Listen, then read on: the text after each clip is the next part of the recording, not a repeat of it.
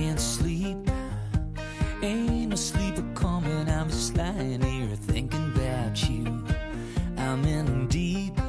falling deep into the picture. OK，那么这一期我们是关于保险的节目哈。其实关于保险，我之前说过一期，那其实是以非常呃消费者的角度。那当然，我作为消费者，已经比普通的消费者会了解更多了。但是呢，我后面继续了解。就有更多的复杂的保险专业的一些一些知识出现。那么在上一次我们的洛杉矶聚会的时候，就曾经出现过两个关于保险截然不同的选择的一个分歧。那么后来在我们的洛杉矶群里面呢，有非常激烈的探讨。所以呢，我今天请了两个好朋友来。那他们两个本身是呃有保险执照的，那么但是呢，他们又不完全是做保险的。那这个是比较符合我的这个嘉宾的要求，因为如果是完全做这个保险的，他很容易就他比如说是哪一家公司的啊，他比如说是做 Whole Life 的或者做 IUL，他很容易他就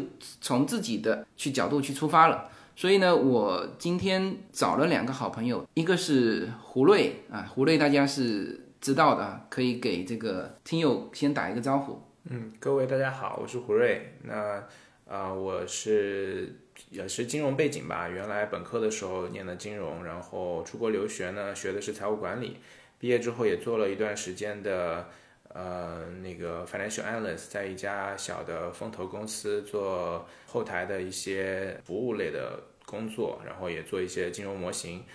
然后大家对我的了解可能是之前因为我一直在洛杉矶创业，然后呃，那我同时呃从去年开始也在做保险相关的一些服务，希望今天给大家分享一些自己对于这个呃美国保险产品的认识。OK，那么另外一位是迷佳，那呃也可以跟我们的听友先打一个招呼。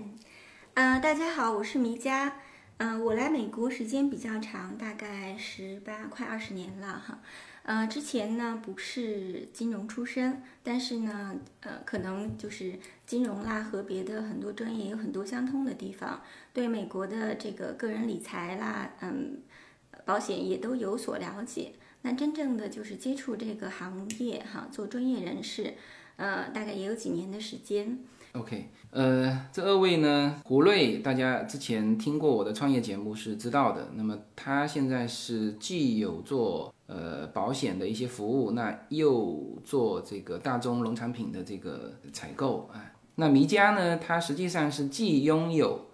保险的资格，那也有金融资格啊，就是。license 是齐备的，但是呢，这个因为保险业在美国属于一个特殊行业啊，就是美国法律是对于这种公开的言论其实是呃有比较严格的法律要求，所以呢，今天我出现的这两位名字啊，我可以跟大家说，就是可能用的是假名，那这个是就是美国法律这么规定，我们没办法。是吧？OK，那其实，在群里面，我们就针对美国的保险有过这个很很激烈的一个争论。后来呢，我把这个正反两方实际上是拉了个群，他们继续在群里面去针对一些分歧点去交流。那么我今天上午还在看他们的交流啊，其实交流到后面啊，已经是非常专业化。那这对于他们来说，可能是。这个有必要的，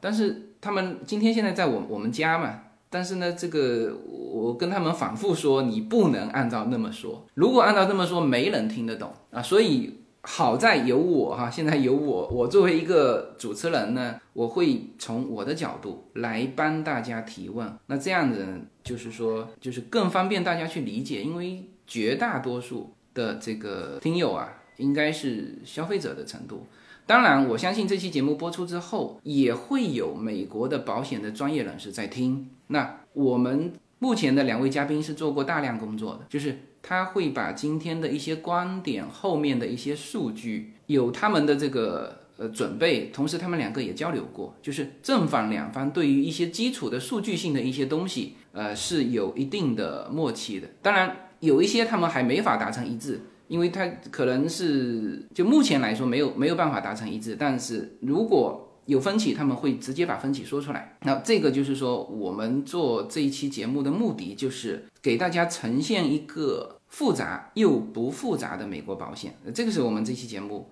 想要达到的目的。OK，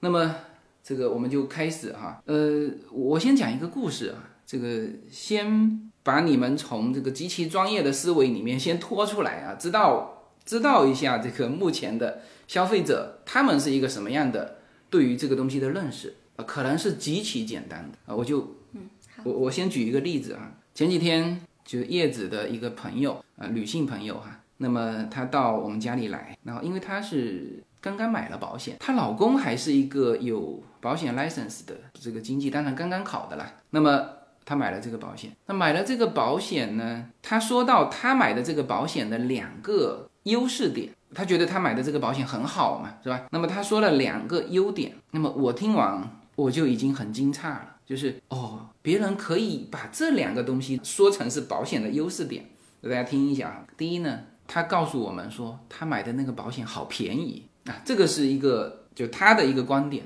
我相信也是相当多数人的观点，因为大量的这个消费者其实只有两个概念，只有两个数字，就是我说是简单的数字啊，第一就是。我每年要付多少钱？第二，我保了多少啊？这是这是非常简单的两个数字。那当然就是后面他还会支撑说啊，我这个是呃总共交多少年的，或者是怎么样。但但是所有的条件都摆在这里的时候啊，比如说他是交十年的，是今后不要再交钱的啊，都是这种最初级的一个一个认识。多少岁？那这个是基础的三个条件嘛。那么这些条件一致之后。他们其实对比的是便宜，就是哎，我的这个保险是什么样的一个价格，保的是多少，就是这是这是一个，当然这个就已经有问题了。那我听起来就是有问题的嘛，因为我这个这一阵子反正属于消费者里面的，算是呃懂得会多一点的，那我就已经听出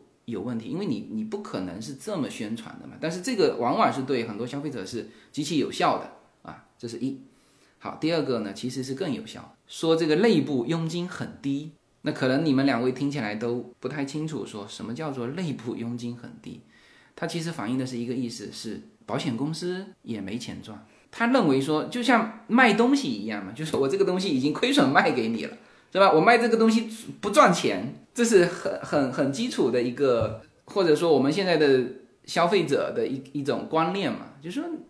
反正买卖嘛，就是你不赚钱，或者说你没有太多的利润，那我感觉我就赚到了，是吧？他就说这个说内部佣金很低，很多经纪都不愿意卖，只有内部人懂得这些才敢买，是吧？他就说了这两个优点，然后呢，我就问他，我说那你买的是 Whole Life 还是 IUL？就 Universal Life？哎，他他老婆就愣了，他说不知道。那我说不知道，那就你这样子，你说一下你。交多少年，然后每年交多少钱？那他把这个价格一说，那我立刻就知道这个就是 IUL 啊。然后我是就是闲扯嘛，因为我那一阵子正好对 IUL，呃，正在也在研究。然后我就跟他说，我说哦，我说那 IUL 当然是呃不错的哈，但是呢，你要要知道一些这里面的一些风险点。那我就跟他说，我说你你有可能断供，就是断供的风险点。当然这个是。待会我们两位这个专家讨论下去，就讨论的会会讨论的非常细致。但是这里面是一个就大量的买保险的人根本不知道，也就是说，经济跟我说了，这个就交十年，后面不用管了啊。但事实上是不是不用管了？我就跟他点出这一点，我说你呢要心里至少要有这根弦，一旦出现什么情况的时候，你要去补钱，然后呢？如果你不补钱，到了你真正突然间发现说现金价值没有的时候，那你那时候已经是到了六七十岁了，是吧？你到了那个时候，你再去补钱，第一补的非常多，可能你没办法维持下去。然后我就跟他讲这些，他是完全不懂。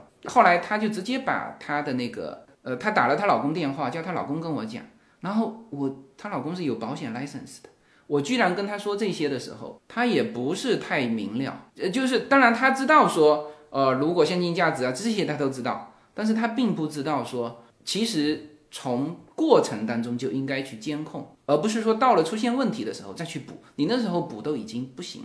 那我甚至还我反过头来跟她老公说啊，你看你每年的收益如果是达到这个，那就没有问题；如果每年的收益是低于这个，那你可能就要监控他，就要去补。就是这些一切的一切，他们其实都不知道，他们只有两个概念：第一个就是说我掏了多少钱，第二是我保了多少钱。这个是我遇到的这个这个案例哈。那这是一个。那么第二呢，就是我们现在在电台上，还有就是在一些呃讨论的时候，会聊到一个概念，就是比如说电台上哈，电台上的经常我们听到的广告语，就是原来说只要交十年，没想到要交一辈子啊。当然这个是另外一个保险用来打那个保险的。那么还有一个就是催命保单。所以说就就就刚才这个话，就是说你比如说胡瑞，你是怎么理解说？说了交十年，没想到是交一辈子。嗯，其实就是这个呃，您这个朋友他对于美国保险产品可能也没有足够的认识。那我们今天就是应该是一个比较科普的节目嘛，那我们先大概的讲一下美国的保险大概会有几种。那基本上我们认为就是美国的保险是有呃四个基本的种类，一个叫定期的寿险，就叫 term life，那它是。呃，类似于国内的消费型的保险，也就是说，我在我交一定呃期限的保费，比如说五年、十年、二十年，那在这一定期限内，呃，根据投保人的身体情况、年纪、性别和其他的一些核保因素去设定一个保费，呃，那么这个呃保险产品在这一段时间内给投保人有一个呃发生意外身故情况发生的一个保障。啊，那这种保险只保这么一段时间。那另外一些，呃，另外一种呢是，呃，我们通常说的叫 whole life，也就是说它是一个呃长期的保险，保能够保到终身的，跟那个 term life 不一样。那 term life 是一个最基本的啊保障，嗯，那 whole life 就是我们说的红利型终身寿险呢，它的设计跟 term life 不一样，就是说它把一部分的保费。呃，放到了一个储蓄账户里面，或者说一个类投资账户里面做一个呃嗯储蓄规划。那呃，通过公司的呃经营业绩和一些费用的结余去判断给客人分红。嗯，这个保险也是在美国有比较长久历史的。那这两种产品呢，都是保证不会有断保情况的。所以刚刚您客呃您那个朋友说的那个有可能会断供的这个情况。一定不不是发生在这两个产品上的。那么呃呃，另外一种线下非常流行的产品呢，呃叫 Universal Life，叫万能险。那这个产品也是基于呃好几个呃阶段的迭代，从最初的传统的 UL 到呃 VUL 就投资型的万能险，到包括现在指数型的万能寿险。呃，这个产品的设计呢，它其实是基于一个每年续保的定期寿险，加上一个投资账户或者储蓄账户。嗯，那么为什么会发生断供的这个情况？因为 UL 它的一个优势在于它呃支付保费非常灵活，然后它也可以在就是任何一个时间去更改你需呃想要支付的保费和呃你想要投保的金额。嗯所以通常 UL 在设计的时候会呃给到客人不同的一个保险费率的呃结构。那如果说呃因为投保人在交保费的时候交的保保障金额比较低，但是根据嗯产品的设计，如果说按照最好的假设，嗯所有的呃回报预期和成本都不变的情况下，那么呃这个。万能险可以保障这部分的寿险赔付，但实际上啊，这个假设是非常啊难成立的。所以在基于这个情况的假设条件下，很有可能就会发生断保的情况。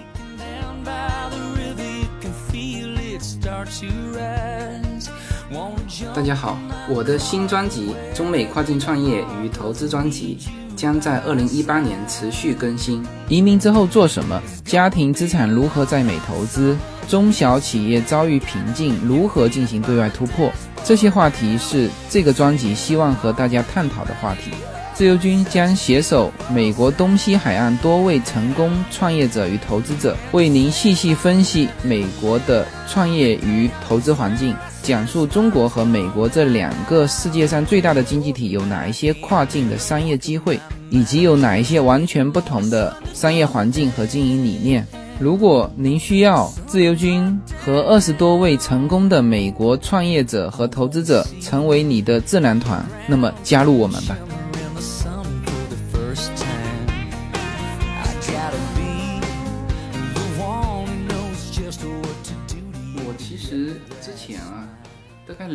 大概一年前啊，就是我我一个朋友是精算师嘛，他在他夫妻两个都是精算师，在纽约那边。我其实问过他，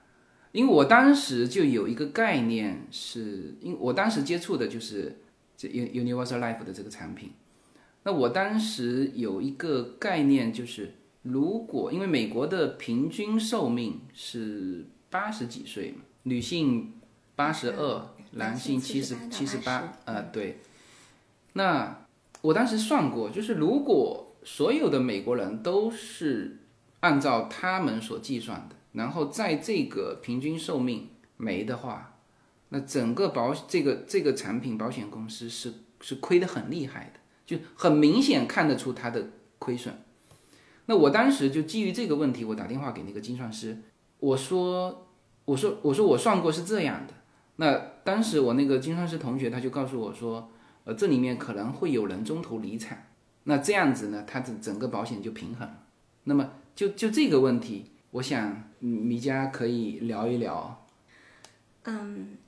我跟一些嗯，首先刚才哈那个我们讲的说保险公司赚不赚钱，嗯嗯嗯然后呢，嗯，我们要知道，如果说大家把钱存在银行里，嗯那大家是希望银行赚钱还是亏钱呢？如果银行亏钱的话，可能大家都不敢去存钱了。其实，如果了解保险美国的这个金融和保险的监管，其实对保险公司的监管呢，比银行还要严格，大概很多。保险公司呢，他们背后的这个钱呢，其实可以说是，嗯，大概每全美百分之二三十的这个比例哈，都是保险公司的资金在呃背后。也就是说，嗯，我的很多朋友吧，我们当看到这个保险公司他们自己的费用的时候，他们会首先来一个说：“哇，这个保险公司是稳赚不赔的呀。”嗯，对。如果说，所以如果了解的比较多的话，哈。嗯，然后您刚才提到说您的精算师朋友哈讲说他们是把这个断供的嗯，等一下，我参插一下。嗯，就您刚才说的这个，就是说我第一个案例这里面，就是你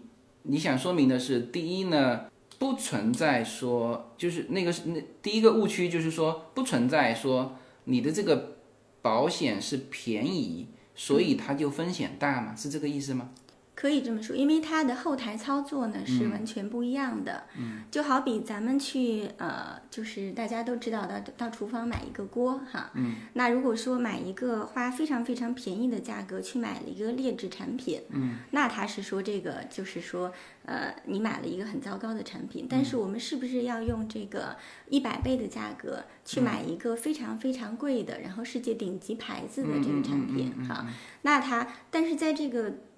假货或者说劣质货和这个最好的顶级产品之间，那根据我们每个人的需求，一定会有一个自己合适的最佳的性价比。OK，行，那那回头你说到这个精算师的这个，好，对我的理解，因为我也跟很多产品部门的这个呃专业人士聊过哈。呃，您说的这种情况可能是存在的，因为如果说，因为保险公司看中的都是大数据，比如说他有十万份保单哈，这十万份保单里面，其中有一百份是呃因为各种原因他们中途离开，嗯，那这些呃现金价值呢，或者说他们一定会有一些亏损，那这些钱就变成了保险公司的盈利的这个数据的一部分。那他们在做精算的时候，他们一定会把这个作为一个其中的一个考量因素。来去算它的价格，那它的价格呢可能会稍微的低一点点。嗯、那如果说所有的这个嗯，我们这十万份保单，举个例子哈，然后其中没有一份断保的，那他们的这个内部的费用的就是依据就会不太一样。那他们相应的这个相对应的价格呢，可能会稍微的有所调整。但是如果说我们看了，因为现在来不及去看这个后台的费用哈，那它的这个设计呢，一定是说基于，即使是你没有一个人断保，如果说在符合交费标准的这个前提之下，那保险公司呢，其实它是没有亏损的。你的意思是，它会有考虑断供的那一部分？但是如果它不断供，这份所有如果大家都不断供，保险公司他们也没有亏钱。OK，好，是保险公司是不会亏钱，因为保险公司的这些成本，呃，他把这些成本转嫁给到呃投保人了。我指的是万能保险这一块，因为它的整个产品设计上有非常多的可变因素，然后这些可变因素都是保险公司可以调整的。那么就假设保险公司的经营业绩不够足够好的时候，它就可以给你涨呃增加它的费用。涨保涨保费，不一定是保费，有可能是其他的费用，就是他会给你涨保费或者涨其他的费用。那这个时候，这个费用是会从投保人的这个现金账户，那个现金账户是从他的保费里慢慢生成的，那就是相当于这个现金价值就在减低，呃，最后这个现金价值不足以支付他下一年的这个核保成本的时候，那这个保单就断保了。对。嗯、这一点其实我有一些不一样的看法哈，因为呢，就是说传统的这个分红险和呃 IUL，嗯、指数型万能险呢，其实它内部的设计非常不一样。那简单的来说呢，它其实分成两部分，一部分是保险公司它自己要是说呃理赔，那呃我收的费用和对应我的这个每年赔出去理赔的这个钱哈，那它是有一个精算。然后基本上保险公司我收我的管理费，收我的内部费用，然后和我的这个呃每年赔出的钱要去持平。然后另外一部分现金价值呢，其实是呃他们是一个非常非常低成本的运作哈，因为他呢说认为说我只是作为一个中间人，那我去找这个呃投资公司来替这个客户去做到一个相对保本投资的这么一个回报。那他们刚才在讲这个断保，就是说，在基于现在的情况之下，那我收取这个费用和我的这个理赔，基本上，因为我现在每十万份保单有一百份断保，那么我收取的是这个费用。如果说这个一百份的保单都没有去断保了呢，那可能它的费用会相对的提高一点点，但它一定是基于一个大数据和实际已经发生的合理的原则之下来的。对这样子啊，就是我们再来讨论一下电台上做的那个广告。当然，这个是一个保险打击另外一个保险，但是说明那个现象是存在的。就是说，原来以为只交十年，没想到要交一辈子。就是这个，刚才当然胡瑞解释了，就是说，首先那个 whole life 和 turn，呃 turn 是我待会儿会会我们会聊到这个呃另外一些这个很粗浅的一些一些一些知识的，但是就是说这两种是不太可能是呃断断保的。那么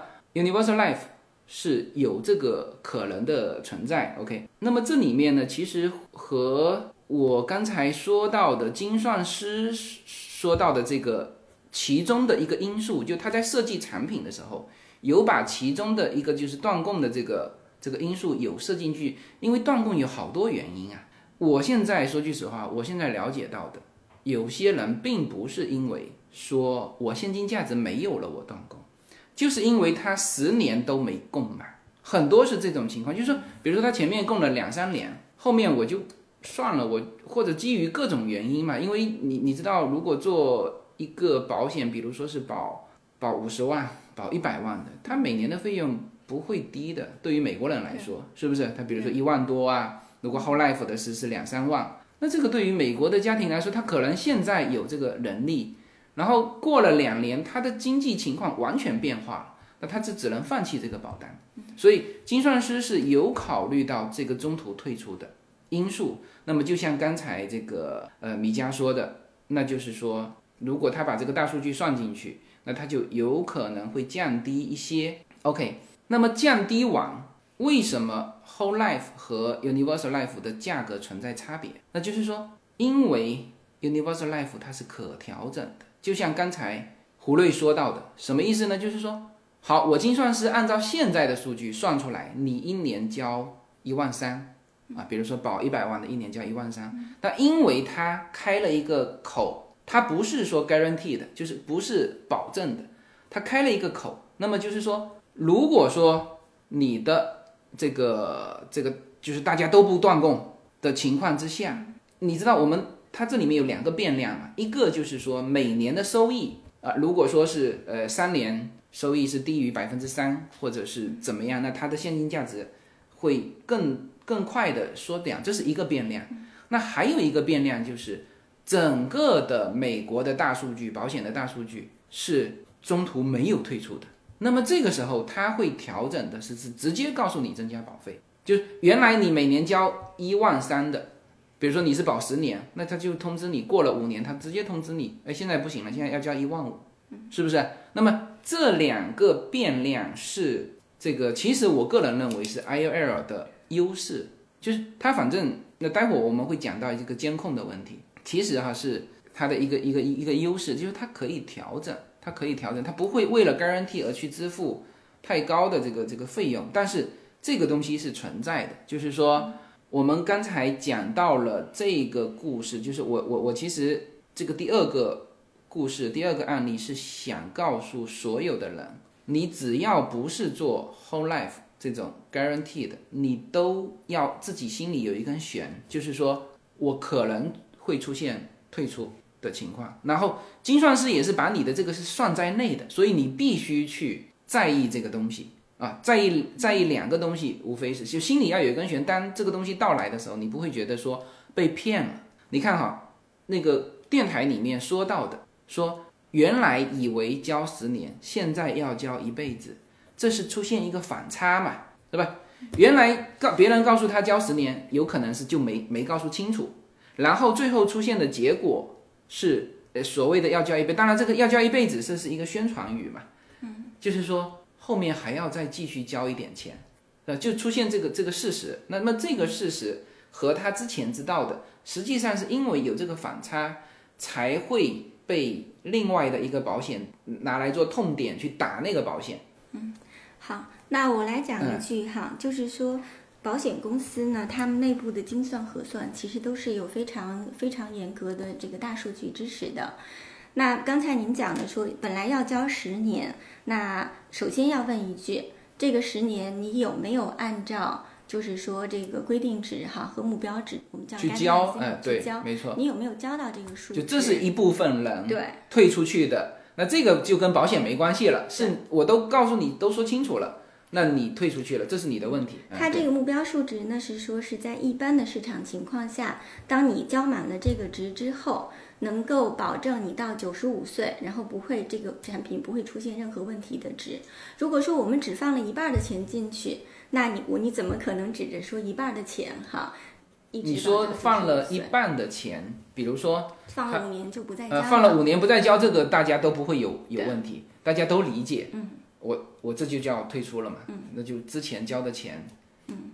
那还是可以拿回来一部分。呃，对，可以拿回来。这个这个我我我都干过这个事情，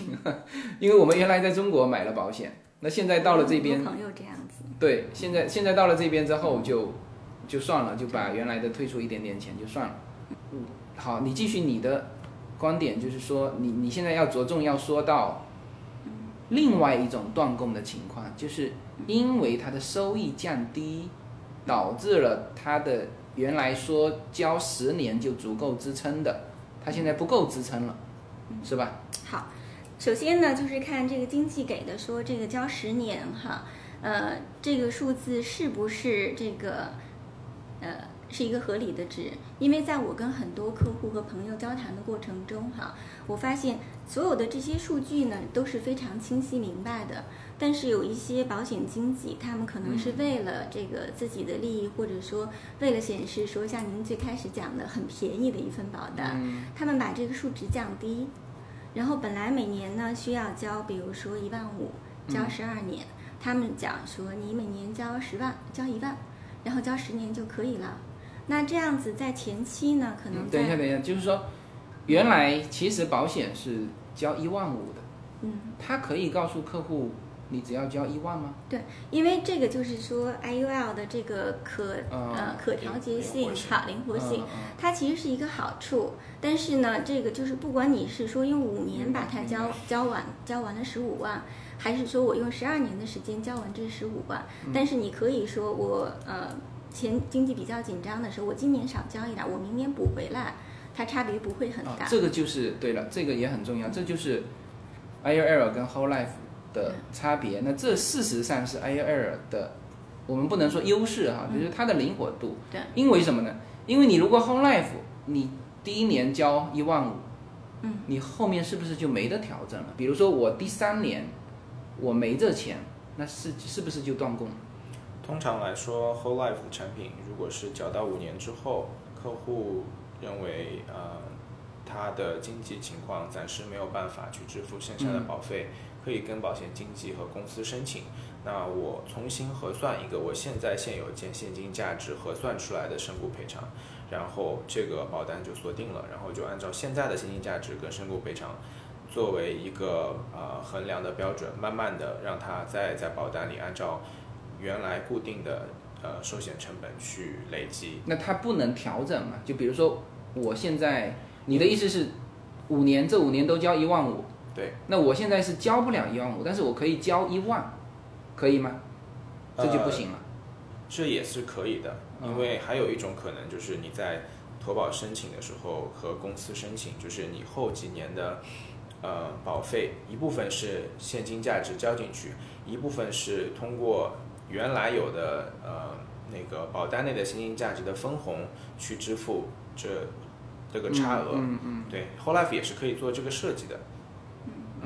嗯但是你需要做一定的调整。如果说有一些客户讲说，我交完五年我交不了了，我直接就是说什么也不做我就离开了哈，这种时候 Whole Life 一定会出问题。那，不是的。如果交完五年之后，就是我刚刚那么讲的，交完五年之后，比如说我原来保的是五十万，那交完五年之后，我呃的现金价值积累到我大概只能保五十万美金，那我可以跟保险公司协商，就说我从今天开始不去交保费了，然后我的保单就从原来保一百万的降到五十万或者四十五万，然后我用现在有的现金价值跟四十五万需要保的那个保险成本往下继续再核算。如果这个客户他什么也没做，直接就不交保费了呢？啊，那个就是断供，因为这是好，那么这种情况在 IUL 上面呢？这种情况在 IUL 里面，当它的现金值在为嗯、降到零以下的时候，嗯这个保单还是存在的。那只要是说在任何时候他有钱，把之前嗯、少交的钱补回来，那对这个保单他就是少吃了当年的那些利息，但是保单不会出问题。这个就是这个这个可以维持多久呢？然后费用是多少？它维持的就是当你的现金值降到零的时候，所有的保单，当然任何保险哈、嗯都会断了。嗯 OK，只要它里面有钱，如果说你没有做任何调整的话，它的保额是呃这张保单就是有效保单。没有什么能够阻挡你对自由的向往。人生是一趟旅程，精彩的是沿途的风景。大家好，二零一八年我将继续和大家相遇在随口说美国。这个专辑的播出时间是北京时间的周五下午，每周一期，不见不散。那么大家除了听我的音频节目之外，也欢迎大家登录我的微信公众号，公众号的名字是无限空间。当然，大家还可以关注我的新浪微博和今日头条这两个平台的名字也是随口说美国。移动互联网的神奇之处就是可以把同类的人拉得很近，天涯若比邻，世界地球村。让我们享受这个自由连接的世界吧。盛开着永不凋零蓝莲花。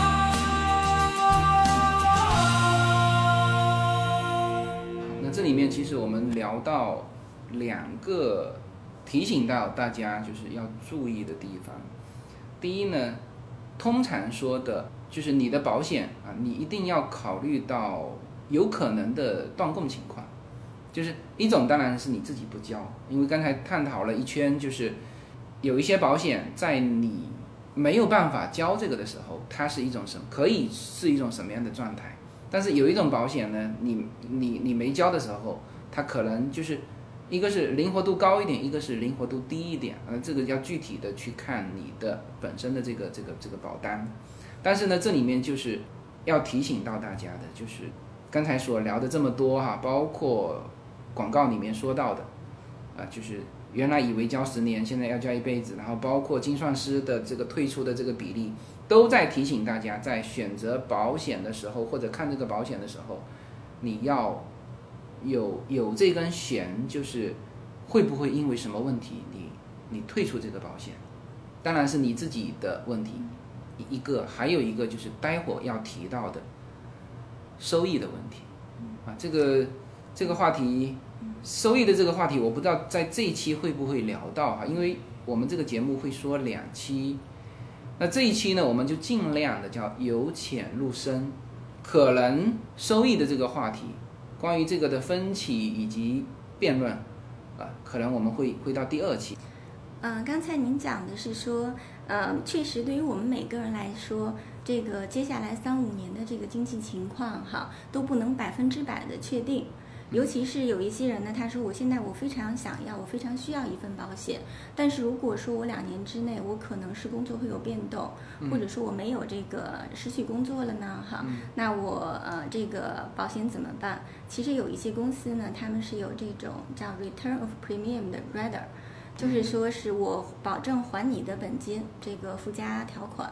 就是它基本上是保证在五年之内，如果说你因为任何原因。呃，我我想去做创业，我需要本金，嗯我失业了，我交不上。那如果说你当时加了这个附加附加条款的话，那你是头三年是可以百分之百把所有你交的本金全部拿回来，第四年、第五年呢，差不多能拿回来百分之九十或者九十五。这样子呢，就是说对有一些嗯想要保险，但是有有预期到有可能会有这种不定因素发生的朋友，他是可以去加这个附加条款的。这个费用相对也是非常低。嗯，OK。那么，呃，我不知道刚才大家听出来了没有啊？我们今天两位嘉宾实际上是代表了两方啊，也就是现在美国保险业有比较有分歧的 Whole Life 和 Universal Life。那么这两个保险呢，差别是蛮大的。首先从它的那个保费上就可以看得出来。所以呢，我我我先大致的跟大家聊一下这个这几个基础的保险啊。我刚刚接触保险的时候，就刚刚接触美国的保险的时候，我的一个装修师傅啊，他跟我讲，他保了六百万。那么当然，我这个装修师傅就是看上去就是蛮有钱的样子啊。这个因为他装修赚好多钱，而且他是属于攻守非常好的，就是大家排队都找不到他的那种。但是呢，他说了一个六百万，我也觉得很惊讶，因为。我大概知道，如果是就算是 Universal Life，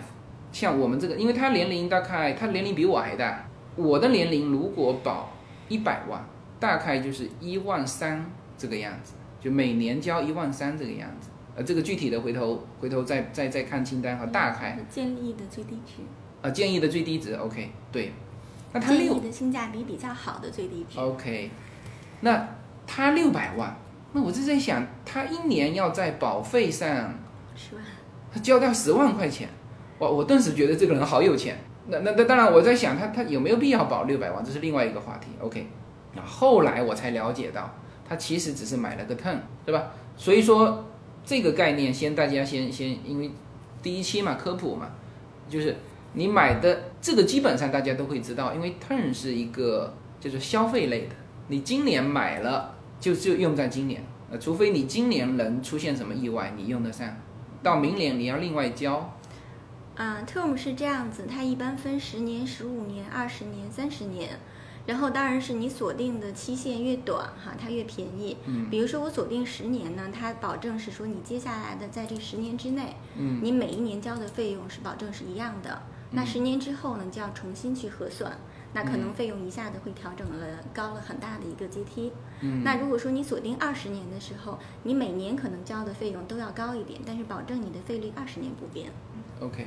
对，然后 term 其实还有其他两种衍生，那像 term 它还有一种，刚刚那个米佳说的是说叫定期寿险，就是保保证五年、十年、二十年、三十年。那同时它还有一种叫 annual renewable term，也就是说我每年这个呃寿险成本呃都会增加，就每年我的保费都会增加，嗯按照我的因为年随着年纪增长嘛，那那个保费增加。那还有一种 term 呢叫 decreasing term。也就是说，呃，我一开始保五十万，然后随着年纪的增，呃年就随着年限的增加，我的 face amount 会随着年限增加而降低。这种产品通常是会跟一个房地产的，就是呃贷款绑定在一起，因为它主要的目的是呃防止我这个家庭主要收入来源的这个呃投保人万一出什么意外，然后付不起这个啊、那个贷款的情况，因为每年付贷款，这个贷款的额度总会慢慢降低。这个 term 的设计呢，也就是说，随着这个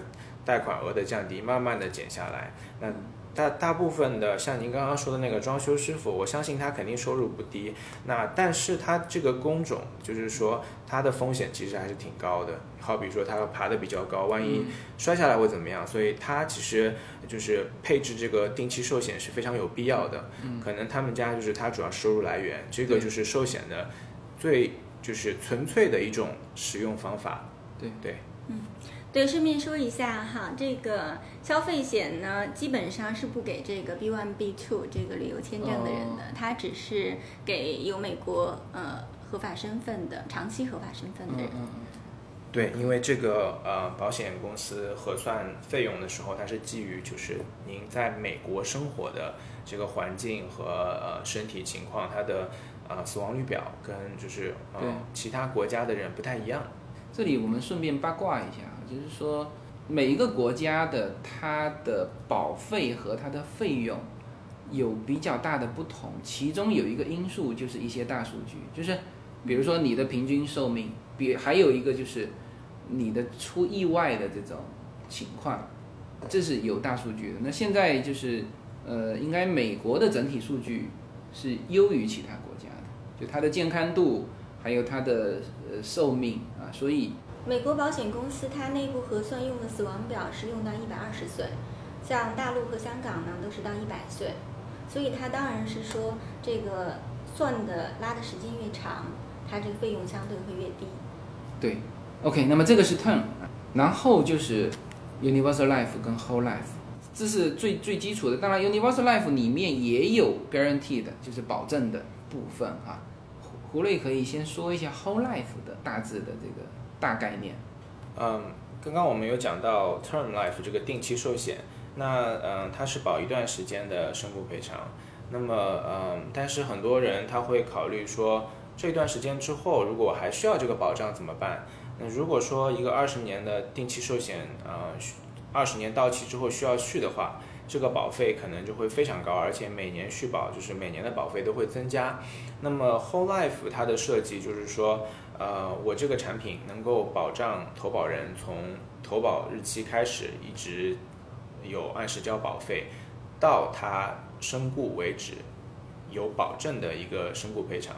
嗯，它的设计同时是说，呃，因为通常来说 whole life 会有一个呃保证的利息利息分红，呃，就 interest rate 利息率。嗯，是它基于大数据的死呃死亡率表来核算一个寿险成本到终身，然后呃再加上这个呃有保障的利息率，呃因为这个利息率通过现金价值通过这个计息慢慢增加，达到一个平衡，所以它能够保障投保人终身有这个寿险赔付的保证。那这个是一个保证的部分。呃，所以红利型的终身寿险 Whole Life，它呃产品设计的逻辑是，首先它要保证客人呃投保人，嗯这一辈子都会有一个呃保证的身故赔偿和现金价值增长。那大部分的互惠型保险公司，就是销售 Whole Life 产品的公司呢，它还会有一个每年的呃分红。那个这个分红呢是根据保险公司每年的投资的经营回报超过。保证的这个部分，加上嗯每年呃需要发出去的那个身故赔偿的结余和它的一些费用结余，通过一个核算，然后它公布一个数利率数据，然后按照这个利率数据，每年给嗯 whole life 的保单持有人做一个分红。所以通常情况下，它有一个固定利息的保证，同时它的上限就是说看，就虽然不保证，它的上限就是看保险公司的经营情况和每年的呃呃费用支出情况啊、有一个呃更多的现金价值增值。那么 Whole Life 其实最最区别于 Universal Life 的就是说，你可以当甩手掌柜，是这意思吗？就是我买完之后，我几乎可以不要去监控它。呃，你可以这么理解，就是一般来说，whole life 呢，嗯，它也分很多种。传统的 whole life 它是缴到一百岁的，就是说我从投保开始一直缴，缴到一百岁，或者某一天，嗯，投保人过世的时候，那当然也就不用缴了。嗯，保险公司会赔付那个嗯保呃那个身故赔偿。那还有一些是缴到六十五岁的，也就是说，很多人可能到六十五岁他决定退休了，然后剩下的那个保费呢，它是呃通过保单原有的现金价值的一个呃分红去呃去缴后后续要的呃保费。那现在还有一些呃红利型终身寿险，它是缴十年或者二十年的，那只要投呃投保人在这个期限内及时的交完这个保费。因为 whole life 并不像说万能险这么灵活，可以去变更赔付和缴费的金额，所以后续其实投保人可以操操作的空间比较有限。那但是它至少是有一个呃保证的现金价值增值和身故赔偿。嗯嗯，有一个保证的现金价值和身故赔偿。然后大多数的客人呃选择。Whole Life 产品呢，他们会，他们也是看重这个保证的现金价值和身故赔偿，也会考虑从从 Whole Life 里面做一些支取的规划，像是说退休啊，啊或者说是孩子教育啊，做做一下这样子的规划。但这个支取的时候，可能就需要做一些呃监管和控制了，对，因为不能取太多，嗯，对。还有胡瑞，那这个当嗯支取这些现金价值的时候，需要付出什么样的代价呢？大概利息会有多少？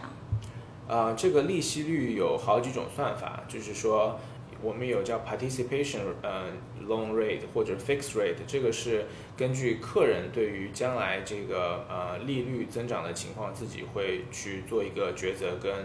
呃选择。那呃 fix 的话，就比如说是呃百分之四或者百分之五的利息率。然后呃，participation rate 呢，它是有一个基准利率加上一个加上一个差额，这个是根据市场利率浮动的。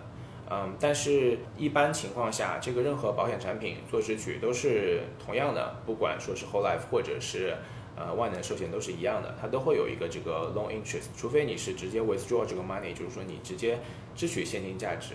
那如果说你是通过嗯保单借款就是情况去做支取的话呢？保单会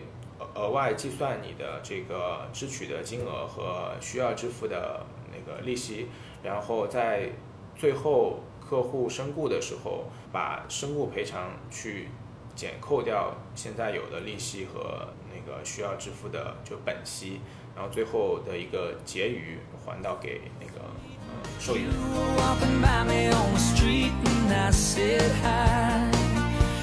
随口说美国移民专辑是一个一步一步指导你实现美国梦的更加专业的一个专辑。现在在我的名字下分为专辑版和单集版，大家也可以在喜马拉雅上搜寻“随口说美国移民专辑”，你就会找到这两个专辑。相同的内容，不同的付费方式，欢迎点击。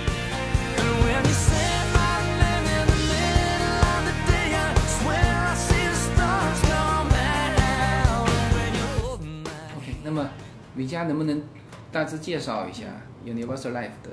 这种情况？好，嗯，谢谢胡瑞哈。那个 Whole Life 讲的很多，呃，有一点呢，就是说这个分红部分哈，我补充一句，就是嗯，Whole Life 它的分红呢是根据公司的业绩是占很大关系的，所以当然就是说我们可以看到美国市场上这个呃做 Whole Life 的这些公司确实是几家独大，因为它销售业绩越好，那它一定是分红越好。所以会造成好的越来越好。那对于小公司呢，根本没有竞争力。但这也是一个好事儿，就是说，如果我们去找这个最好的这些公司的话，那它的分红确实还是有一定保障的。但是它一定会跟某一家公司自己的业绩有关系。那这点呢，就嗯聊到这个万能险呢，它的分红其实是跟这个市场有关系的。然后嗯，刚才接着胡瑞的讲，当时的这个终身的分红险，那传统的设计是以保障为主，然后呢，那呃。相对比较固定，但是呢，我的这个呃增长的现金值的增长潜力，它是靠分红来弥补的。这个相对来说是还是很稳妥的一个这种保障和嗯投资方案。但是呢，因为这个 whole life 的这个固定收益部分呢，它相对来说是非常非常稳的，它既不会增加也不会降低。这样呢，在八十年代的时候，在通货膨胀的时候啊，那美国的银行利率都到了百分之十八。在这种时候，你如果说最开始锁定的这个利率是百分之四、百分之五，那很多人拿了这个 whole life 的保单，感觉到就有点像被套牢了。说我的银行存款我都可以达到十几，那这边我的收益你给我保证一个百分之四，我要这个保障感觉到没有什么用啊。OK，那你现在说的就是 Universal Life，它其实更灵活，好，它在分红以及。在这个缴纳的保费费用这些，它是它是更灵活的，是吧？对对，因为我是在讲这个发展过来，大家可能会有一个更好的理解哈。是就是在这个基础之上呢，当时是出现了叫 Universal Life，嗯，它相对来说就是嗯支取保费，嗯就是交付保费比较灵活，然后呢它相对的利息呢也比较灵活，它是根据这个当时的市场上下浮动。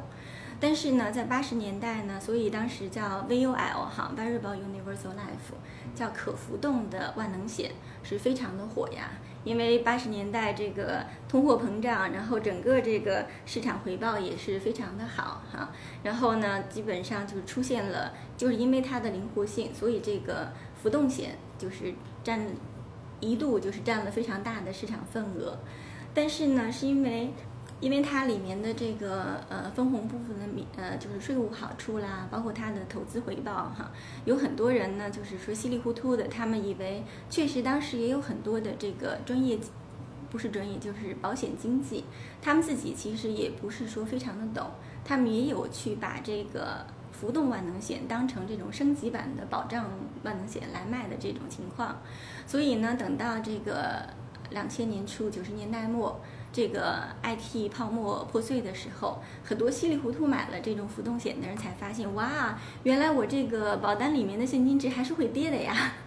所以，因为可能自己没有任何概念，经济也没有去讲清楚，所以当时呢，很多大的保险公司他们做这个浮动万能险的就被呃投诉。被也是被投诉的，呃，非常的头疼哈。那有一些保险公司呢，就说好吧，我还是认为保险应该以保障为主，又回去呢再重新再去开发 whole life，把这个终身分红险进行优化。但有另外一些不是你说的优化是基于原来的万能险，不是基于 whole life whole life 的产品没有做过太大的变动。好，就是他们又回去再去做这个呃 whole life。但还有一些公司呢，也是美国排名大概前二三十，但是不是说最顶尖的、最最前的几家公司哈。一些公司，他们就往前进了一步。他们说：“哎，我确实是这个呃，也看到了浮动万能险的这个呃增长的潜力和它的一些好处，但是我怎么样才能保证说在市场？”跌的时候呢，老百姓不会有那么大的损失，然后跌呢，所以他们是往前进一步开发了这个指数型的万能险。基本上它的呃后台呃它的功能很简单，就是说我去相对来说交费比较灵活，但是它有一个目标值，你不能交的太少。那么呃它的回报呢，相对来说是参照市场，而不是说是参与市场。那呃，如果说通过保险公司的这个，比如说是很大的几十个 B 链哈，几十几十亿上百亿这样的资金呢，呃，然后去通过债券，包括跟这个看涨期权对冲这样的方式，然后能够达到，如果说市场涨在一定的区间之内，我达到相对的回报，然后呢，如果说市场跌的话呢，那至少现金值部分是不跌的。那在这种情况下呢，相当于是大大的降低了它现金值跟着市场完全的没有保障的可涨可跌的这么一个情况。那相对来说回报率还是呃还是比较可观的。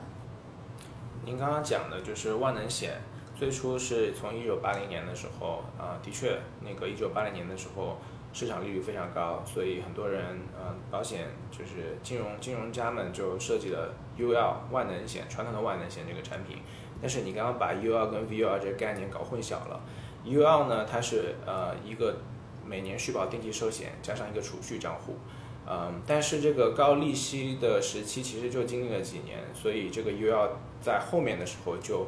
完全的呃没有太大的参照意义了，因为利率不再是十八、十九这么高了。然后呢，到九零年代的时候，因为呃股市非常好了，然后那按照这个同样的设计理念，保险公司又设计出来了投资型的万能寿险，也就是说它的呃结构是一个每年可续保的定期寿险，加上一个储蓄账呃加上一个投资账户，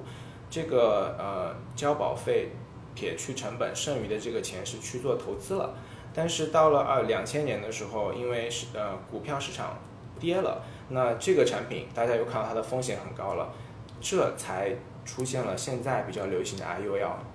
呃，那么我们回头去看这两个产品，基本上都慢慢淡出市场了。也就是说，我们可以看到这个万能险产品，它的不确定因素非常大。OK，这样子啊，这一期节目的内容就就差不多到这里了哈。那么这一期是想说什么呢？就告诉大家，保险其实不是像你原来想象的那么简单。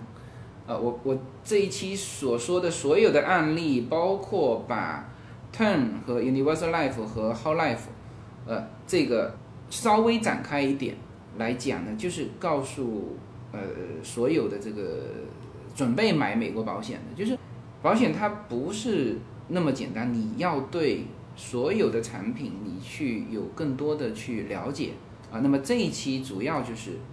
聊这个话题，就是你要去了解它，不是说哦，OK 啊，这个好便宜啊，或者说什么什么内部佣金又很低，或者说告诉你哦，交十年，十年之后就不用再交了。其实保险对于你来说是一个长期投入的一个，价钱也不会低呀、是吧？无论是 IUL 还是 Whole Life，价钱都不会低，而且是一个长期的投入。所以在做在买保险之前，你必须对于很多东西你要你要知道，因为我们现在看到的啊，就是为什么说觉得这个节目要很有必要去做，我们看到太多的是就是那种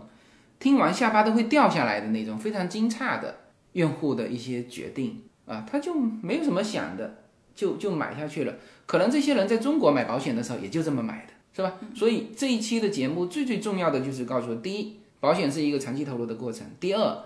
保险这里面有不同的种类啊，Term 和 Universal Life 和 Whole Life，它从价钱上就相差很多，是吧？那么相应来说，叫一分钱一分货，是吧？当然你可以就是一种是就每个人有不同的追求，那同时这里面也有一个词叫做性价比啊，这个都是大家要去考虑到这里面的一些复杂性的啊，所以我不太建议说买保险就拍脑袋。那所以这个保险经纪要想做我的生意也是极其困难的，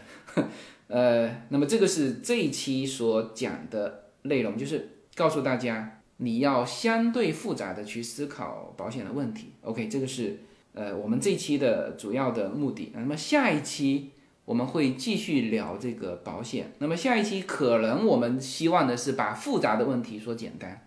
啊、这个是这两期基本上就。我希望这两期节目会会在今后的这个消费者的这个领域成为什么呢？成为一个奠定一个基础的。就像我当时说赴美生子说了两期之后，时隔三年再也没有人能够说出那个赴美生子的就更多的内容啊。所以我希望说，嗯，这这两期的节目能够起到这个作用。那么最后呢，应这个。这两位专业人士的要求啊，我必须在这里给大家读一个声明啊，这个主要是保护他们的，我是无所谓，因为我没有 license。OK，我也是作为一个从消费者的角度去呃去提问吧，这个所以这个声明是主要是呃因为美国的法律就是这个样子啊。OK，声明啊，本节目竭力确保所提供的信息准确无误，但不保证此类的信息准确性、完整性和时效性。本节目所提供的所有信息和相关产品，无论是从何种性质都不应视为在建议和诱导和鼓励公众去购买任何的股份、股票期权以及相关的金融产品，或者说其他任何的金融工具。本节目无论用户如何使用本节目提供的这些信息以及相关产品，或是根据这些信息做出的有关买卖股份、股票、金融产品的这个决定，用户必须独立承担责任。本节目提供的任何信息均不构成对个人的投资建议，也不构成对任何法律、会计、税务以及其他专业的建议。好，这个这期的节目先到这里，下期再见。谢谢大家。